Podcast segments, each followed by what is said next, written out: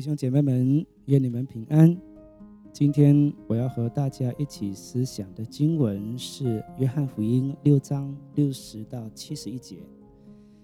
上一期当中，主耶稣对他们说：“他的肉真是可以吃的，他的血真的是可以喝的。”以致有许多人在那里议论纷纷，不明白主讲的话。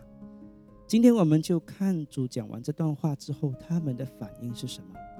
我们先来读经《约翰福音》六章六十到六十一节。他的门徒中有好些人听见了，就说：“这话甚难，谁能听呢？”耶稣心里知道门徒为这话议论，就对他们说：“这话是叫你们厌弃吗？”对于主耶稣的言论啊，门徒们都难以接受。在犹太拉比当中，从来没有一位像他这样教导的。身为拉比，是教导摩西律法。可是主却要将他的肉和血给他们吃喝，这实在难以理解。因此门徒们也在心里议论主的话。我们活在主复活的时代，已经晓得圣餐的意义，但对门徒而言，他们还不明白是正常的。此时就是挑战他们是否愿意继续跟随主的意愿，以及他们对主的信心了。我们看到主耶稣在带领门徒的路上呢，会在适当的时候。挑战门徒们的信心，逐步的提升他们，装备他们，直到彼得承认耶稣是主之后，主耶稣才告诉他们他将要上十字架。所以，我们看到主训练门徒的三年半当中，他会不断的提升他们，挑战他们。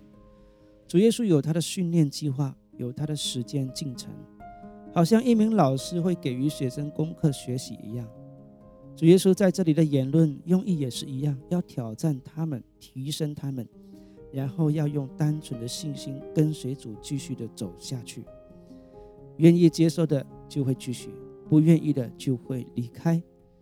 主不在意有多少人跟随他，主耶稣在意跟随他的人是怎么样的人。六十二到六十三节，倘若你们看见人子升到他原来所在之处，怎么样呢？叫人活着的乃是灵，肉体是无益的。我对你们所说的话就是灵，就是生命。所以说，在这里并不是要将肉体和灵分开，视肉体为次等，视灵为一等的二分法。若肉体是邪恶的，主耶稣也不应该肉身复活。事实上，肉体还是有益处的。将来上帝还要再给我们一个肉身。那么在这里是什么意思呢？在这里的意思呢是指主耶稣说的话所带来的功用，他的话对于人的灵性是有益处的，能够使人得救；但对于我们这必死的肉体就没有得到什么帮助。主的话并不会叫你的肉体不死，有一天你还是要死去；但主的话却能使愿意听他的人产生信心，而信心能使人来信靠他，从而得救。所以主耶稣才会说，他的话就是灵，就是生命。主的话是对灵的层次说的，他的话能带给人生命，但是对于肉体就不会有得到任何的帮助。接下来我们要读六十四、六十五、七十和七十一节，我们要把这四节经文放在一起来读，因为这是一起的。历史四节，只是你们中间有不信的人，耶稣从起头就知道谁不信他，谁要卖他。耶稣又说：“所以我对你们说过，若不是蒙我父的恩赐，没有人能到我这里来。”七十节，耶稣说：“我不是拣选了你们十二个门徒吗？但你们中间有一个是魔鬼。”耶稣这话是指着加列人西门的儿子犹大说的。他本是十二个门徒里的一个，后来要卖耶稣的。耶稣从一开始就知道犹大将要卖他了。如果你是小组长，你会选择将来会背叛你的人成为你的组员和同工吗？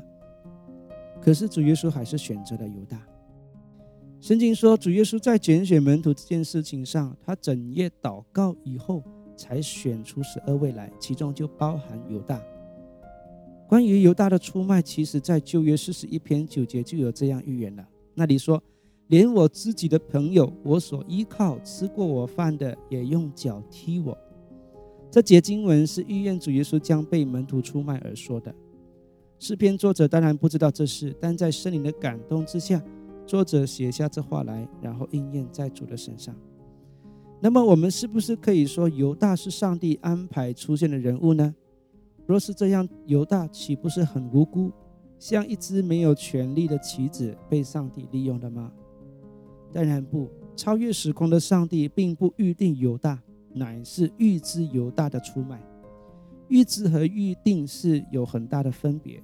预定是指人没有权利，像机器人被上帝操控；预知则是上帝预先知道而先写下，好叫人们回头去看事情发展之后，才知道一切都在上帝的掌控之中。出卖耶稣的犹大，他有该负的责任，他的罪是听从了魔鬼撒旦的建议，决定要出卖耶稣。使徒约翰的形容很好，他说：“吃晚饭的时候，魔鬼已将卖耶稣的意思放在西门的儿子。”加列人犹大心里，所以我们应该保守我们的心，胜过保守一切，免得我们像犹大一样不顺从主耶稣，而去顺从魔鬼的意思了。现在我们回头来看六十六到六十九节的经文。六十六节，从此他门徒中多有退去的，不再和他同行。耶稣就对那十二个门徒说：“你们也要去吗？”西门彼得回答说：“主啊，你有永生之道。”我们还归从谁呢？我们已经信了，又知道你是神的圣者。彼得在这里回答的真好。